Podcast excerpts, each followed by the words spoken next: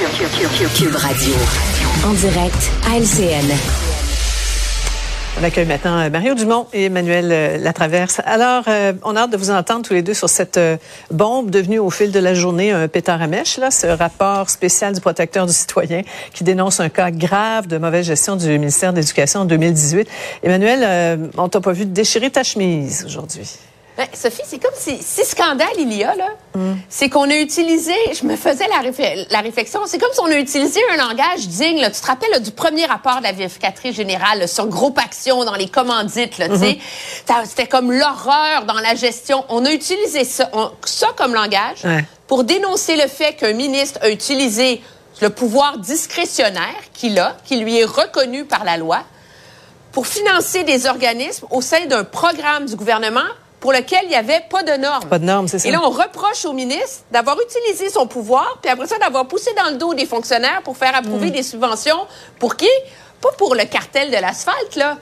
pour le club des petits déjeuners, allô prof, euh, tu sais, je veux dire, c'est comme, c'est, c'est comme si l'indignation dans la minutie de la gestion mm. n'avait aucun rapport avec la réalité de comment on attribue des subventions à des organismes. regardez la liste. Est-ce qu'il y a vraiment quelqu'un qui peut s'imaginer dans sa tête utiliser les mots copinage, collusion avec la cantine pour tous et le ministre de l'Éducation? Mm-hmm. Tu sais, je veux dire, c'est complètement déconnecté, cette histoire-là. Là. Mario? Ben, je suis tout à fait d'accord. En fait, peut-être que dans la façon d'attribuer, peut-être qu'un fonctionnaire ou quelqu'un a eu l'impression que, je sais pas, un employé de cabinet ou le directeur du cabinet du ministre connaissait quelqu'un personnellement. Mm. Ça peut avoir donné cette impression-là de, copinage, mais ça arrive que le monde se connaisse. Puis peut-être s'ils se connaissaient pas avant, c'est tout du monde qui sont dans le domaine de l'éducation. S'ils se connaissaient pas avant, ils ont fini par se connaître, ça facilite leur relation. Mais c'est, il reste que c'est le ministère de l'Éducation qui verse des sommes à des organismes qui ont les deux pieds et les deux mains dans l'éducation. Fait qu'à moins qu'on me dise qu'il y en a un de ces organismes-là qui a fait une fausse demande, qui a détourné l'argent.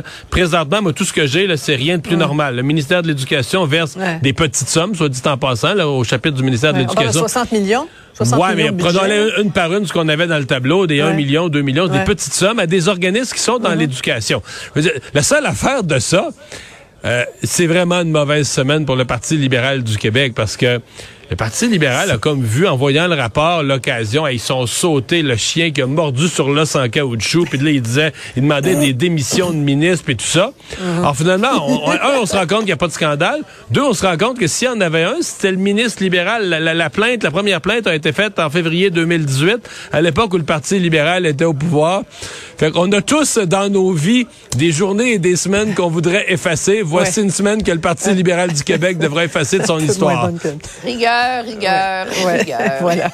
Euh, il faut absolument ensemble parler du prix des aliments et ça c'est vraiment pas drôle, ça n'a aucun sens. Vous avez vu les chiffres un petit peu plus tôt. Là, on se retrouve avec des aliments de base carrément pas achetables des, et des substituts qui sont aussi devenus hors de prix évidemment parce qu'on disait, hein, Emmanuel, le, la demande augmente pour ces. Alors on, on voit les prix à nouveau 40% pour la margarine, 30% pour la laitue, aucun bon sens.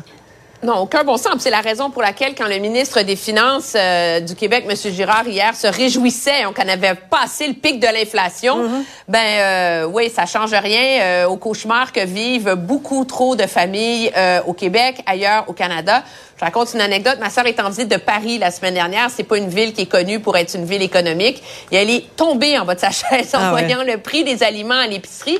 À un moment donné, je pense qu'il va falloir oser mettre euh, dans l'espace public un débat sur un contrôle des prix au moins sur euh, les produits de première nécessité, parce mhm. qu'à un moment donné, euh, c'est la santé, euh, la capacité de survivre des plus vulnérables dans mhm. notre dans notre société qui est grandement affectée. Oui, on peut pas demander à tout le monde de jeûner jusqu'à deux heures tous les jours. Là.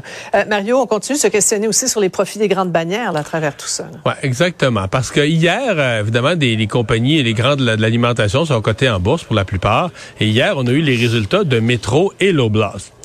Et sincèrement, euh, souvenez-vous, le professeur Charles Bois, là, et sa, chaire de recherche sur l'agroalimentaire, oui, oui, nous avait averti il y a une couple de semaines, il y a un suspect, il y a quelqu'un qui a l'air de faire des profits exagérés, c'est l'Oblast. Et les chiffres d'hier confirmaient exactement ça. Chez Métro, mhm. les profits sont en hausse de 5% mais tu sais, l'inflation est de 5-6% avec, il y a rien de, y a rien qui apparaît là anormal, il y a rien qui apparaît exagéré.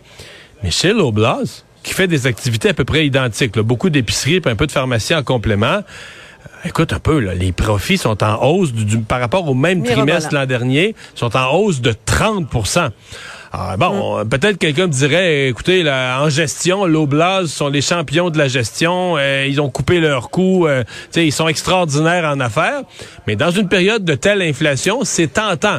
Je me contenterais de dire que c'est tentant de penser euh, qu'ils ont joué un peu plus mm. sur les prix et que, tu sais, la politique récemment annoncé qu'ils vont geler les prix pour les trois mois durant le temps des fêtes. C'était un petit peu sur le bord mm. d'une farce, là. On, a un tout petit peu de temps, Emmanuel, pour pour euh, t'entendre sur la Coupe du monde de soccer qui est organisée pour la première fois dans un, pays arabe, le Qatar, qui bafoue allègrement les droits de la personne. On a vu cette altercation là en plein direct entre un, reporter danois et les, les autorités. Emmanuel, ça commence bien. Ben, ça commence bien. Ça aurait commencé aussi mal, euh, objectivement, Sophie, s'il n'y avait pas eu euh, la COVID et les grands confinements pendant les Jeux olympiques de Pékin. C'est le problème auquel euh, l'ensemble du monde sportif est confronté. C'est que pour organiser ces grandes fêtes du sport-là, on a accepté et intégré de faire des compromis moraux euh, presque décadents, je pense, avec euh, des dictatures horribles et de fermer les yeux en prenant prétexte qu'une fois qu'on on consent une semaine d'indignation avant que ça commence, une fois que le tournoi est parti, mais on fait le pari que finalement euh, l'enthousiasme collectif va l'emporter. Mario, 15 secondes, plusieurs appels à un boycott, le bloc notamment, il n'est pas, pas trop peu trop tard? Il est trop tard pour le boycott diplomatique, mais il faut comprendre que le journaliste faisait quelque chose qui est interdit dans le pays. On ne peut pas filmer le pays. Ce que le pays accorde, c'est qu'on filmera les terrains de soccer, les joueurs, on peut filmer l'intérieur des stades pendant les matchs, on peut pas filmer la ville. Alors la vraie question, c'est quand les fédérations sportives accordent un événement hein, c'est là qu'il faudra se poser la question. Il est trop tard, mais quand les fédérations sportives accordent un événement à un pays qui a ce genre de règles-là, ben, ils posent un geste qui est absurde. Là. Voilà. Merci à vous deux. Au revoir. Bonne soirée. Ah voilà, c'est ce qui complète notre émission euh, d'aujourd'hui. Un gros merci d'avoir été des nôtres. Rendez-vous demain 15h30. C'est Antoine Robitaille qui s'en vient.